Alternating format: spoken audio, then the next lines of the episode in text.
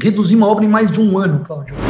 Como é que foi essa passagem né, de, de ter que lidar com greves em 2014, 2013, até estar tá na lista da Great Place to Work em 2020? Essa iniciativa nossa era da seguinte forma: para cada um real que a injeção captava, a empresa colocava mais dois. E como você usar esse seu poder de representatividade na sua comunidade, como líder de bairro, de associação, de condomínio, este é o podcast de CEO para CEO, no qual você conhece as estratégias das empresas mais bem-sucedidas do mundo, apresentadas pelos seus principais executivos. Boa tarde a todos, bem-vindos a mais um programa de CEO para CEO. Hoje eu estou aqui comigo com um amigo empresário, André Buchan, ele é CEO da Engeform. André, antes de mais nada, super obrigado por estar aí. E eu queria que você começasse falando o que é a Engeform, o que faz a Engeform. Né? A gente entra no site, está escrito lá Fazer com Arte. É isso então, aí. O que, que, é isso? A Engeform é uma empresa de engenharia, desenvolvimento imobiliário, de energia renovável, uma empresa que atua de forma ampla no setor de construção, que foi fundada pelo Arnaldo Lande de Souza Mello em 1976, ano que eu nasci, e que logo em seguida o meu pai, Reinaldo, se junta ao Arnaldo no começo da década de 80 e eles vêm juntos como sócios, é, desenvolvendo diversos empreendimentos pelo Brasil afora. É, empresa essa que hoje já chega é, no seu empreendimento número 605. Né? A empresa de engenharia, que é o carro-chefe nosso, começou a atuar uh, em 76 com obras privadas, depois começou a trabalhar com obras públicas e privadas, e hoje esse é o ênfase da empresa focado principalmente em obras hospitalares, o que nos colocou numa posição de muito destaque agora durante a pandemia. A parte disso, nós temos uma empresa de desenvolvimento imobiliário que funciona no modelo patrimonialista. Desenvolvimento de bons terrenos, bons projetos, construímos e locamos. Esse é o modelo da Ingeform do lado patrimonialista. E a partir disso, a gente criou em 2007 uma empresa com ênfase em energia renovável, é, que hoje já tem dois parques em operação em Recife. Somos geradores de 142 megawatts. Os ventiladorzinhos, né? É, exatamente, os aerogeradores. E a nossa empresa de energia renovável também tem um dos maiores portfólios de novos projetos a serem desenvolvidos no Brasil no setor de energia renovável. É, de forma resumida, esse é o grupo Ingeform. Temos também o nosso Ocara Hub, né? um hub de inovação que foi criado há quase três anos atrás focado em acelerar startups no setor de desenvolvimento imobiliário, engenharia, construção e cidades inteligentes, onde a gente acelerou 33 startups. E eu me lembro que você foi uma das, uma das pessoas que me inspirou a me conectar mais com esse ecossistema, né? A gente era muito distante até, até o nosso curso desse ambiente de inovação e de aceleração de empresas. Mas, mas que a grande vantagem de um hub de inovação desse é que empresas muito grandes como a tua elas viram transatlânticos. Né? Então, qualquer iniciazinho de, de inovação é rapidamente abraçado pelas pessoas que estão no status quo e é muito difícil avançar. Então, você tem que, para criar laboratórios de inovação de verdade, tem que tirar um pouco do ambiente corporativo. É, foi esse o racional? Foi esse o racional. Um dia, é, eu não sei se eu já te contei essa história, mas um dia eu liguei para a Linda Applegate, a nossa professora, há uns três, quatro anos atrás, falei assim, Linda, eu estou bastante insatisfeito com as nossas iniciativas internas de inovação, porque eu acho que a gente está indo, a gente não está indo onde eu gostaria. Aí conversamos bastante, eu falei, André, mas você também tem um problema cultural com inovação. Você precisa fazer essas inovações fora da sua empresa. Mas como fora da empresa? Então, estimulado pela Linda que a gente cria o Okara Hub, e realmente muitas dessas startups que a gente acelerou se conectaram a diversos negócios da Ingeform e nos levaram a fazer as coisas de um jeito muito diferente, mais produtivo, muito focado na digitalização. E Dá um exemplo. Ah, tem alguns. Vou te dar um bem simpático. Uma adutora que a gente fazia na zona norte de São Paulo, é, que resolve problema de água de quase um milhão de pessoas, Cláudio. Tinha um cronograma para ser feito super estendido. E aí, usando uma empresa de drones inteligentes que cruza os dados de quando ele voa por cima de onde vai ser a obra com o projeto de topografia, a Jovem Guarda sugeriu para a gente mudar a obra que seria feita no leito da direita de uma rua para o leito central por várias razões. Em suma, reduzir uma obra em mais de um ano, Cláudio. E é uma solução que a gente jamais teria se não tivesse tido a ideia de pegar um drone e dar uma voada onde seria a nossa obra antes de executá-la. Então, assim, essa... já fica a dica para os empresários que têm empresas de um porte de médio para cima, onde é difícil criar inovação. A solução do André foi criar um hub de inovação, se associou com gente que conhece, no caso, no caso Harvard Angels, a gente faz parte do Harvard Angels também como investidores anjos, os caras sabem como selecionar é, empresas, como selecionar startups e como gerenciar esse processo de criação de uma startup. Bota a startup, o laboratório em separado da tua empresa, que aí não tem, não tem diretor, gerente, establishment, não tem que. Eu lembro quando a gente. Uma das, das, das anedotas que teve na Braspag, eu fui investidor da Braspag, né, que depois se tornou, hoje é líder em pagamentos na América Latina. E eu lembro quando ela foi comprada pelo banco, que os dois empreendedores-chefe, eles tinham que ir lá, e você imagina, ambiente bancário, todo mundo de terno e gravata, os caras iam nas reuniões da empresa já adquirida, e eles iam de camiseta polo. E o que aconteceu é que os outros diretores começaram a chiar, falaram, pô, como assim? Os caras vêm de polo, tem que, tem que usar terno e gravata e tal. E os caras falavam, eu não vou usar terno e gravata, se você quiser me demite, eu não vou usar terno e gravata. Aí ele, ele conta que um dia chegou o chefão lá, o presidente do banco, e falou assim, ó, aqui a gente usa terno e gravata, menos esses dois aí que podem vir de camisa polo. Acabou com a controvérsia. Achei excelente. É isso, é, porque o ambiente corporativo de médio para cima, ele não admite muito facilmente as inovações, tem que separar, fica a dica. Vamos falar um pouco da pandemia, é, André, porque palavras suas, né? Você teve que trocar o pneu com o carro andando, numa empresa de engenharia de infraestrutura que não pode parar, você não pode parar no meio, uma, uma obra de saneamento, porque senão volta tudo, né? E, ao mesmo tempo, principalmente em São Paulo, onde você está com a sede, a cidade parou durante um tempo, não, tinha nem ônibus para levar e trazer funcionário. Como é que você se virou, bicho? A Ingeform se mobilizou muito rápido para criar o seu comitê de crise de enfrentamento à pandemia. É, eu também vivi em Nova York quando caíram as Torres Gêmeas, né? Então eu já tinha vivido uma experiência de ter que mobilizar rápido pessoas, organizar times, etc. Eu vivi de forma muito intensa o ataque lá às Torres Gêmeas. Então, eu já tinha alguma cancha com isso. Mas, rapidamente, a gente decidiu ter quatro pilares, é, Cláudio, que nortearam sempre decis as decisões que a gente tomou na liderança do grupo Ingeform. Tá? Primeiro, a gente pensou em como cuidar do nosso time o tempo inteiro. Saúde e segurança é um dos principais valores da organização e, mais do que nunca, a gente usou esse valor. Por exemplo, a gente fez uma série de conversas com especialistas, vamos falar aqui em promoção de saúde mental, rodas de conversas com psicanalistas, rodas regulares e acesso a, na Porto Seguro, por exemplo, uma comunidade de psicanalistas que ajudam a gente a enfrentar os nossos medos, porque é normal ter muito medo e muita insegurança num cenário tão incerto como esse. Né? Trouxemos o Daniel Ribeiro, que acho que é um dos maiores especialistas nesse tema, para fazer uma live comigo, e foi espetacular. Então, assim, cuidar da saúde mental. Depois, um dos outros pilares foi manter empregos e manter renda. A gente não é, entrou na política pública de não demissão, algumas empresas fizeram, mas nós praticamos isso.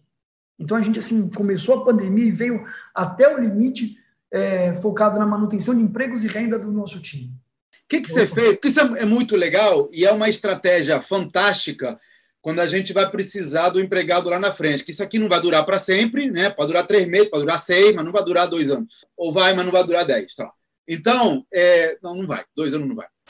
Se a empresa vai precisar dessa mão de obra mais à frente, é até bobagem demitir agora, porque você vai ter todo um custo de demissão e depois de readmissão, e ainda fica com a, com a lealdade abalada dos funcionários. Então, é, é uma boa estratégia para todos os lados manter a mão de obra. Mas tem algumas coisas que não fazem sentido. Se você, por exemplo, tem muita empresa que não é teu mas tem muita empresa que mandou para o home office e vai ficar no home office. Então, fica uma galera que era, sei lá, de limpeza e conservação que não vai ser mais necessária. O que, que você faz com essa turma? Então, manter só se fosse filantropia. Então, como é que você, como é que você abordou? Qual foi o racional desse vamos manter empregos? Com exceção de um negócio da nossa empresa de engenharia, tudo foi mantido operando.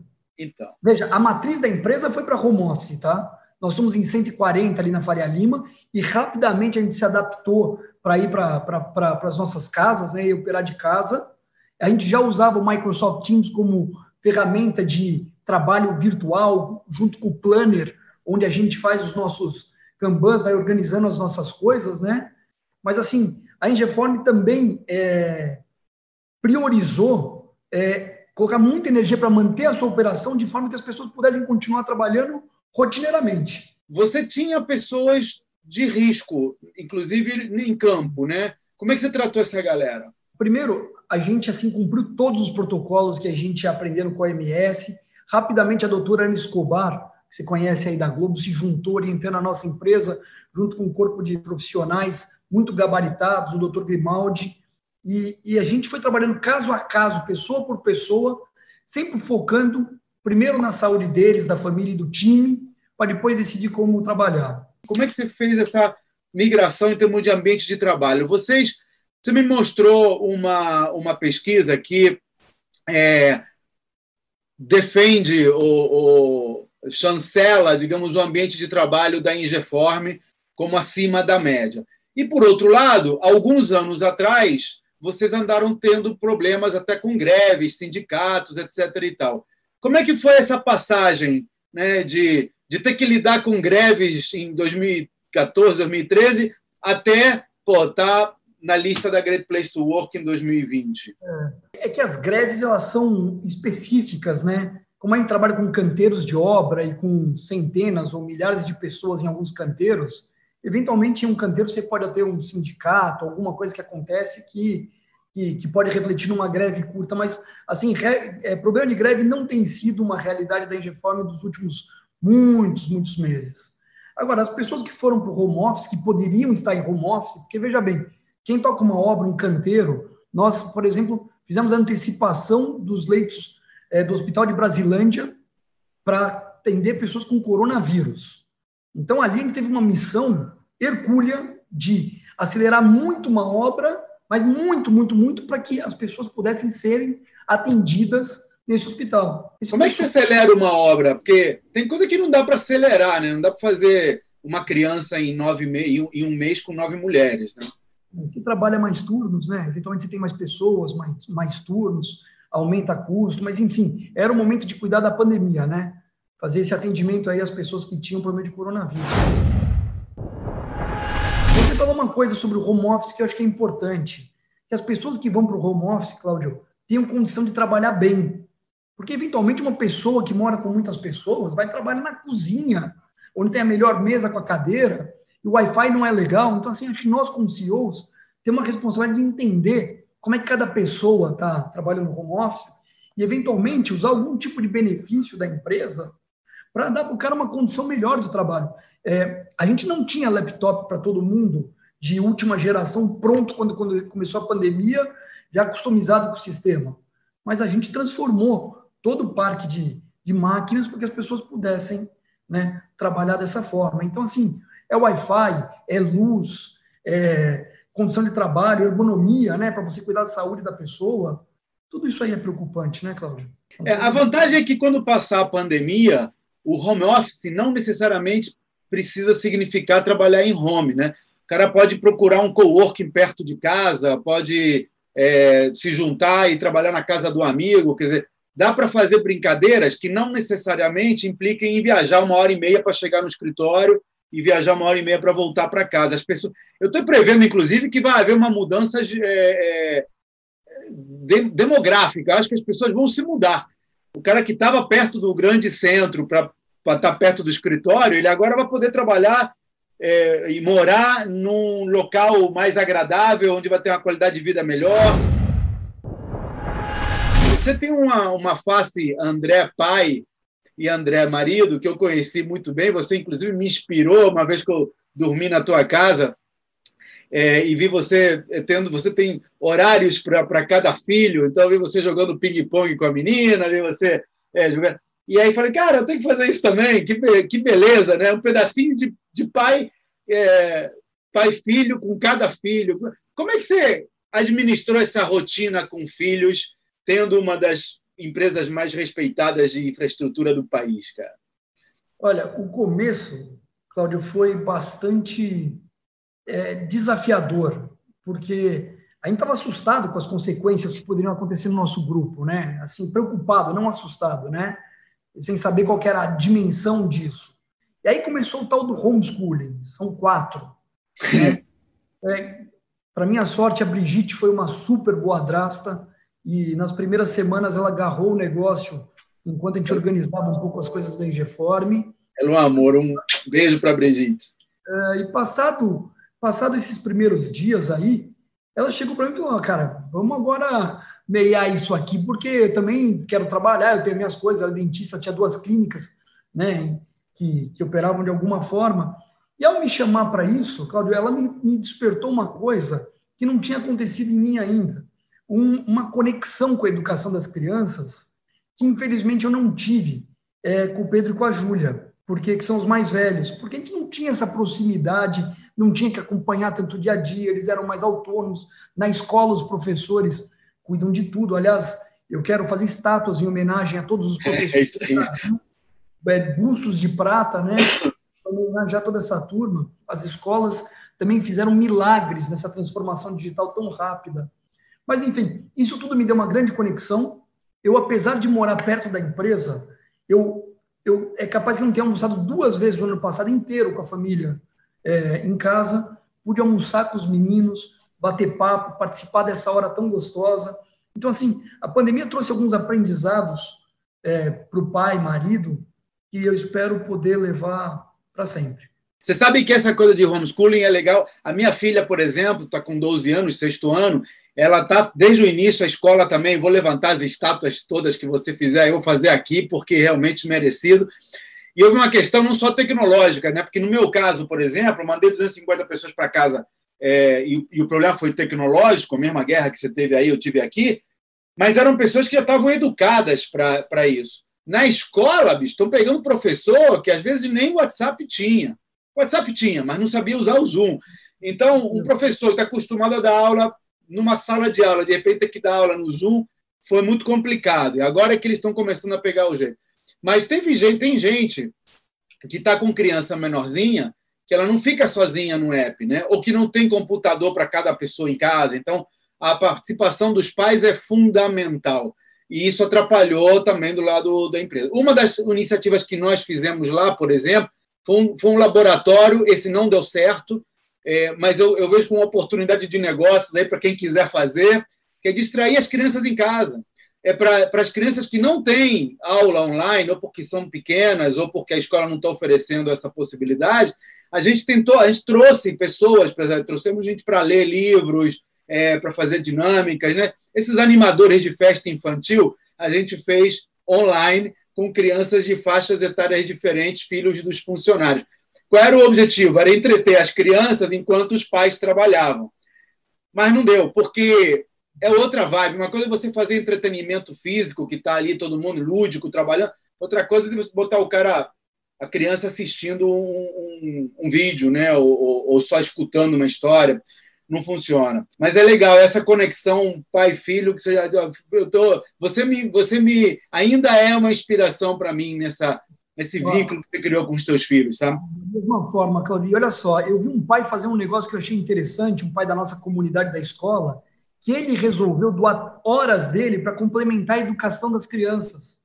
E acho que isso é, é, é, a sua ideia um pouco mais elaborada. Eu adoro esse seu lado empreendedor, que você não tem medo de errar, Cláudio. Você vai lá, você tenta, você testa, você é ágil, não deu certo, então vamos para a próxima. Mas esse camarada complementava a educação da turma. E ele conseguiu ir é, é, juntando algumas pessoas, algumas famílias que participavam de uma continuação da educação da escola é, depois da agenda. Vamos passar para a próxima página e falar do André Atleta. Eu te conheci, eu lembro, eu lembro quando em 2013, eu acho, a gente estava lá em Boston e aí é, você com um grupo de corredores foram correr. Eu não sei se você estava nesse grupo original, mas foram correr a, a, meia de Nova York. E aí eu lembro que vocês me chamaram e eu tinha 30 quilos a mais na época que eu baixei esse ano. Uma, uma das minhas é, conquistas de 2020 foi ter emagrecido 27 quilos. Eu estou hoje no meu peso ideal, de acordo com a é, Organização Mundial da Saúde, e mantendo, que é o mais importante. Mas na época eu não estava, Eu lembro que vocês me chamaram para correr Nova York. Eu falei, baixa, não consigo correr nem da cozinha para a sala, quanto mais 21 quilômetros. E aí alguém falou, acho que foi o Igor, falou assim: não, você vai de cheerleader lá. Eu já me lembrei, já me imaginei ali com aquela sainha de, de felpudo fazendo para vocês na entrada. Eu falei, não, negativo. Quando é a próxima? Vai ser Buenos Aires. É e aí eu lembro que eu voltei para o Rio, contratei um personal. Em seis meses eu estava correndo a meia de Buenos Aires contigo. Em 2014 foi. Nós corremos, depois dessa, nós corremos mais três dessa meia em, em Buenos Aires, né? Então, para o cara que é atleta como você, que corre meia maratona, eu vi lá na tua sala você tem um monte de, de medalhinhas e de troféus. Como é que foi ficar em casa, cara? Uh, primeiro, parabéns aí por essa sua mudança né, de vida. É uma coisa muito inspiradora também. E, e, eu lembro que uma coisa que me desafiou quando eu te propus isso é porque eu acreditava que se eu pudesse mudar o seu hábito, a gente discutiu como criar rotina. Eu falei, Cláudio, começa com um quilômetro, vai para dois quilômetros, depois se organiza para ir para três, depois para cinco.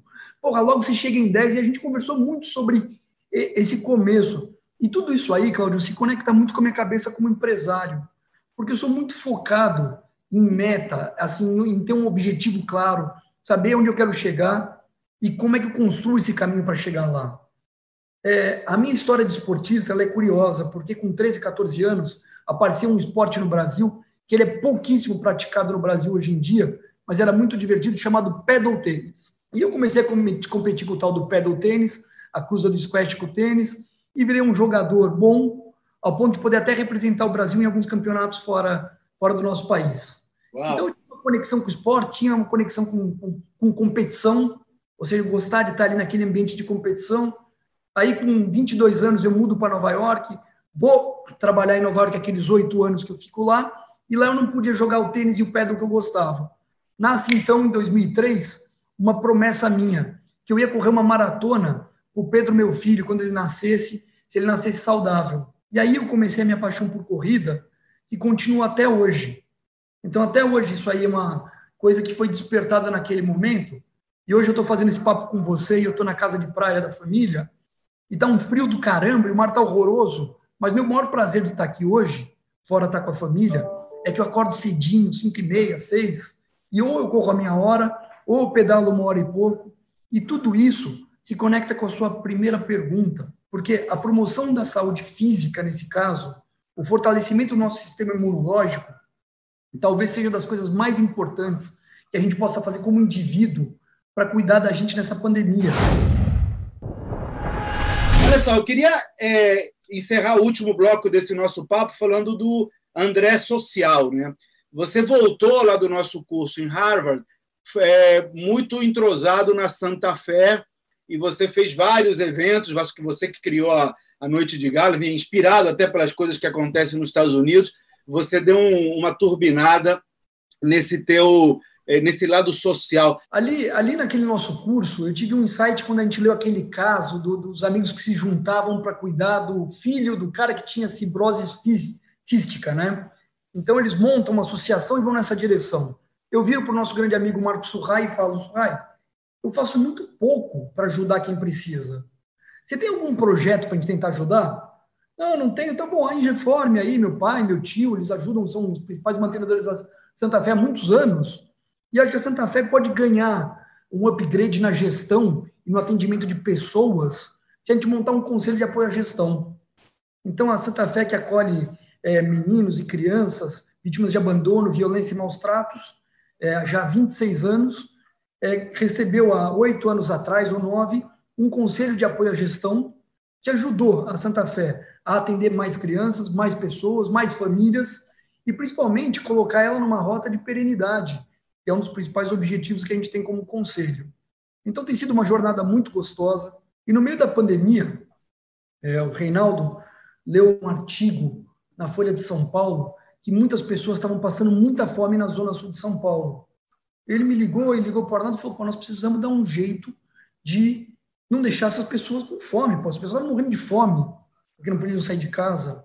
E aí a gente criou a Engiação. Eu não sei nem se você ficou ver, se você teve acesso à Engiação, mas era uma iniciativa nossa, coletiva, onde a gente é, se mobilizou para arrecadar recursos para ajudar essas comunidades específicas que estavam descritas ali no jornal. Essa iniciativa nossa era da seguinte forma: para cada um real que a injeção captava, a empresa colocava mais dois. No fim, a gente conseguiu se conectar com um outro projeto muito bonito do Daniel Ribeiro, que nasceu na pandemia, chamado Caça Fome.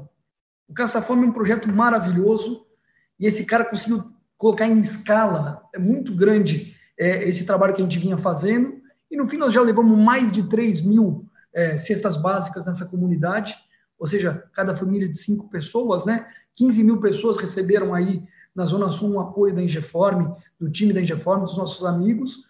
E quem quiser, olha nas minhas mídias sociais, eu continuo suportando é, esse combate à fome na Zona Sul de São Paulo através do Caça Fome.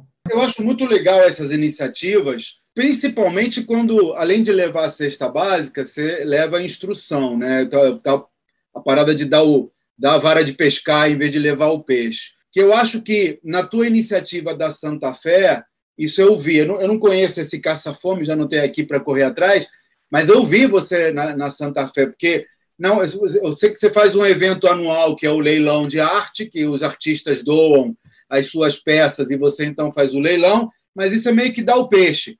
Mas de repente você veio com know-how e montou o board, ou, ou, tem, tem pessoas que, que doam o seu, o seu conhecimento e o seu tempo, e isso é ensinar a pescar, né? Isso é uma coisa que fica. Não é você sair e parar de mexer, deixar de ser leiloeiro, é, alguém continua esse trabalho, cria um legado, né? É, a vara de pescar já está lá. Eu arrisco dizer que o board da Santa Fé, de apoio à gestão Santa Fé, seria um dos boards mais caros de se contratar para ser board de empresa privada.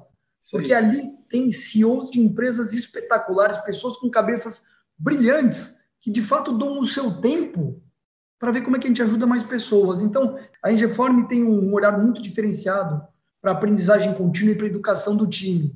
E uma das iniciativas mais bonitas que a gente está fazendo agora, Cláudio, é o nosso programa de educação política. Olha. A gente que você fazer um programa de educação política apartidário, completamente não correlacionado a um partido ou outro, uma pessoa ou outra, mas trazer para as pessoas, não só, não estou falando das pessoas que estão na Faria Lima, é para, os pessoal, para as pessoas que estão no canteiro, a importância de saber é, em quem votar, por que votar, como acompanhar depois, e como você usar esse seu poder de representatividade na sua comunidade, como líder de bairro, de associação, de condomínio.